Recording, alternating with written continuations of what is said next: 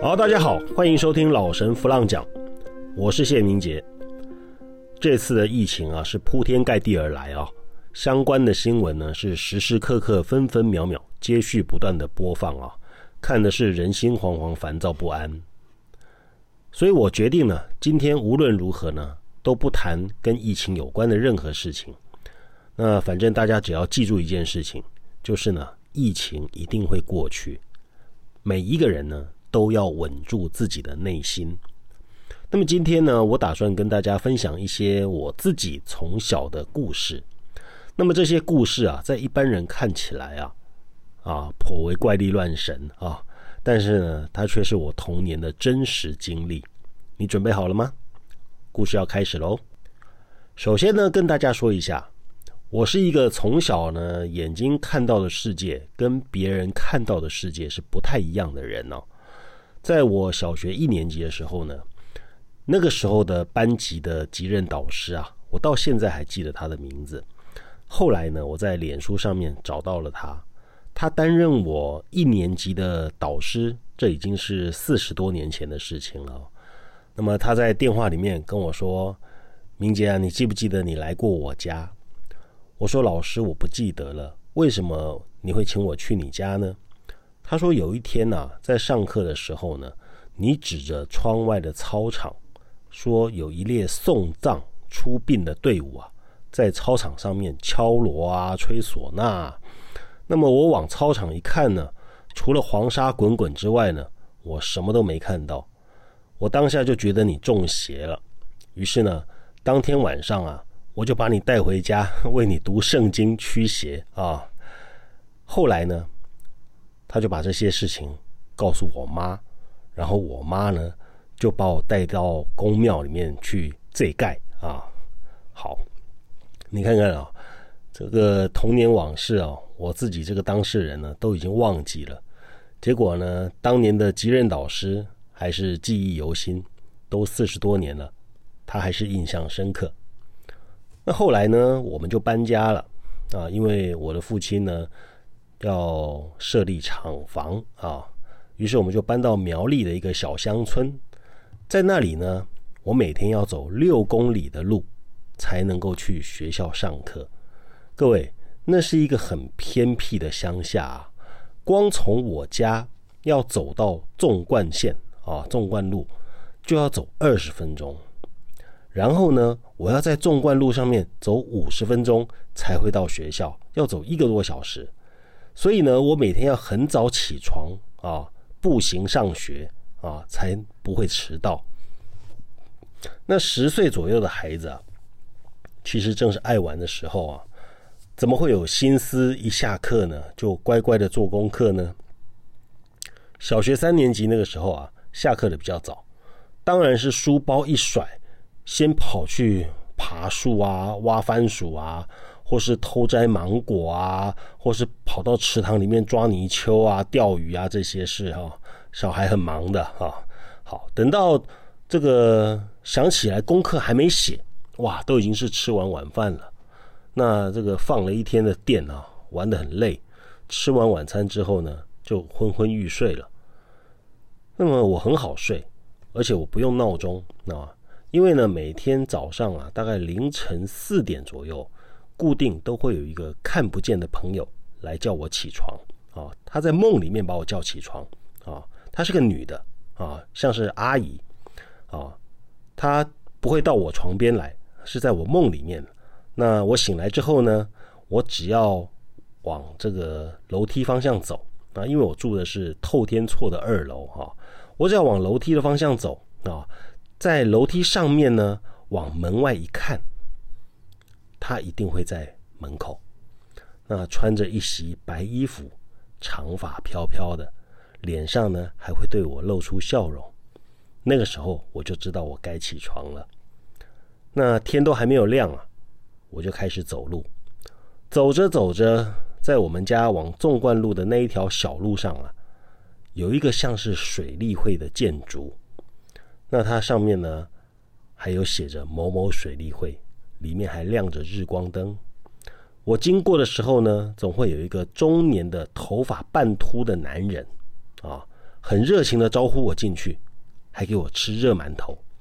然后呢，我也不需要多说什么，他就开了一盏桌灯，让我坐下来，把昨天晚上没写的功课呢给写完了，然后我才继续上路往学校方向走。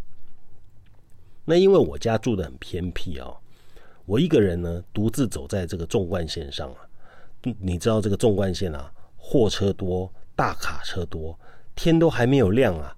就已经有一堆车子用很快的速度啊呼啸而过，可是每天早上啊，只要到了五点半，就会有一辆像是公家单位的公务员的交通车，在我身旁放慢速度，然后呢把这个车门打开，叫我上车啊，一直呢把我载到校门口。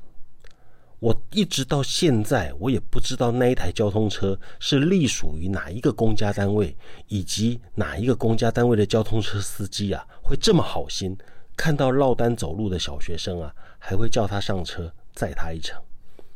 可是很奇怪啊，他的车门一开，我就知道我该上车。上车的时候呢，天都还没有怎么亮，光线很昏暗，所以我看不到那个驾驶的脸。就算我学校到了，我跟他说再见，他也没有回我。他的头呢，总是别到另外一个方向去，我看不到他。那么我搭了这台车啊，搭了好几个月，这个司机都没有跟我说过话。很快的啊，学生的一天很快就过去了啊。回家的时候呢，都是自己一个人，扎扎实实、老老实实的走路回家啊。回家的时候呢，一定会经过早上经过的水利会。奇怪的是，这个水利会呢，总是大门深锁，大门的旁边呢，还长了许多半个人高的杂草，很像是这个屋子啊，很久都没有人使用的样子。我心里面啊，觉得很奇怪，这明明早上我还在这边吃馒头写功课的，怎么现在里面都没人了？啊，虽然心中有这样的疑惑呢，但是隔天一早。哎，这个叔叔又开了一盏桌灯，又热了馒头，让我在那边写功课。于是我明白了，这个水利会只有在凌晨天没有亮的时候才会有人上班。啊，后来我老爸被倒账，我们家连夜跑路。我在车上听爸妈说话，才知道那个水利会啊，在几年前呢，曾经遭遇火灾。有两个职员呢，因为伤势过重而死，其中一个是交通车司机。我都不敢把水利会请我吃馒头、开灯让我写功课、公务员载我上学的这些事情跟他们讲，因为我知道，告诉他们是给我自己找麻烦。成长过程里面呢，对这些无形界的众生呢，其实已经是习以为常了。他们也时常给我帮助，啊，当时呢，我还不太会分辨是人还是他们，有时候也不知道为什么，啊，说出了一句话之后呢，大人就给我一巴掌，或是骂我胡说八道，叫我闭嘴。渐渐的，也养成了我沉默寡言、不爱说话的个性。我后来呢，比较会说话，完全是基于生存条件不良的一个激发，哈，这个不改变不行。啊，活不下去。那人呢，活得下去啊，是活得下去，但是呢，依然会遇到一些挫折、一些坎，遇到绝境，可能是命中注定吧。所以后来才发生了在二零零八年五月的那次事件。老神在在这本书呢，在我落笔的那个当下，其实是写遗书来的。万万没有想到，他最后成了一本对话录。更没有想到的是，这本对话录扭转了我之后的人生。那么当时呢，我有一只狗，名字叫做果子狸。我每天呢都要带着它到附近溜溜啊、散步啊。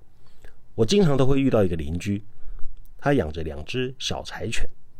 每一次，他都会告诉我。他知道有一个地方的济公非常的灵验，叫我一定要去参拜。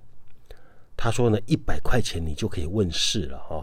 如果我有什么疑难杂症的话呢，可以去走走。那由于当时啊，我已经在写老神在在的内容，内心深处呢，深深的受到老神的启发，于是呢，对于这类这个邻居的资讯呢，就兴趣缺缺。那么有一个礼拜六的午后啊，我感到特别的无聊，于是呢，我就想起这个邻居的话，就骑着我那台破摩托车前往他说的那个山里，啊，要去找他讲的济公庙。那么我到的时候呢，济公正在帮人家办事，我就付了一百块钱排队。那么眼前的济公师傅呢，他的帽子上面有一个大大的佛字。哦，身上的衣服呢有各种颜色的补丁，手上还拿着一个不锈钢葫芦造型的酒瓶，哦，另外一只手上呢拿着一把破扇子。我当时心里面想，装神弄鬼，装的还挺像的嘛。各位，其实我是抱持着根本不信的态度来试探的。那么轮到我的时候呢，这位济公师傅啊。先是针对我的过去的人生呢，叽里呱啦的讲了一堆，准确的程度呢大概有八成，但是我没有那么好骗，于是我就跟他说：“师傅啊，你说的这些东西啊，不必是济公啊，一个普通的小鬼都能知道，那我怎么知道你是不是真的济公呢？”哇，我词语一出啊，众人哗然呐。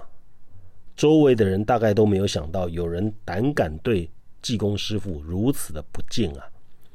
这个时候呢，就看见济公师傅啊，一边摇扇子，一边喝了一口葫芦里面的酒，慢条斯理的对我说：“小朋友，你不归我管的。”那我就开口问师傅：“那我归哪里管呢？”师傅就告诉我：“你归西方那边管。”今天没有办法帮你处理事情，你到那边去退钱吧。啊，我当下觉得踢馆成功啊，直到我回到家里面的时候才想起来，哎呀，原来我在两千年的时候呢，曾经在教会受过洗，难怪他会告诉我我归西方那边管。啊，就这样，这是我这辈子第一次和济公师傅结缘的开始。后来呢，我的书出版了，大概在出版上市一年之后吧。有一天，我收到一封私讯啊，还附上一张照片。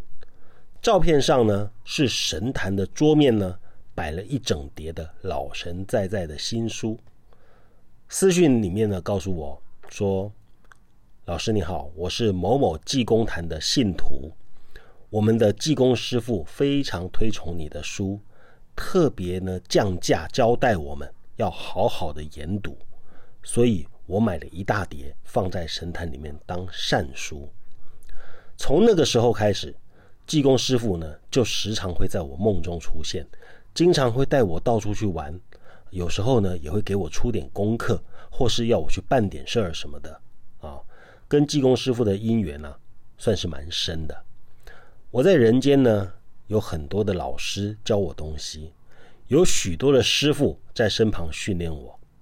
那么济公师傅呢，算是我在人间的一个肉眼看不见的一个师傅。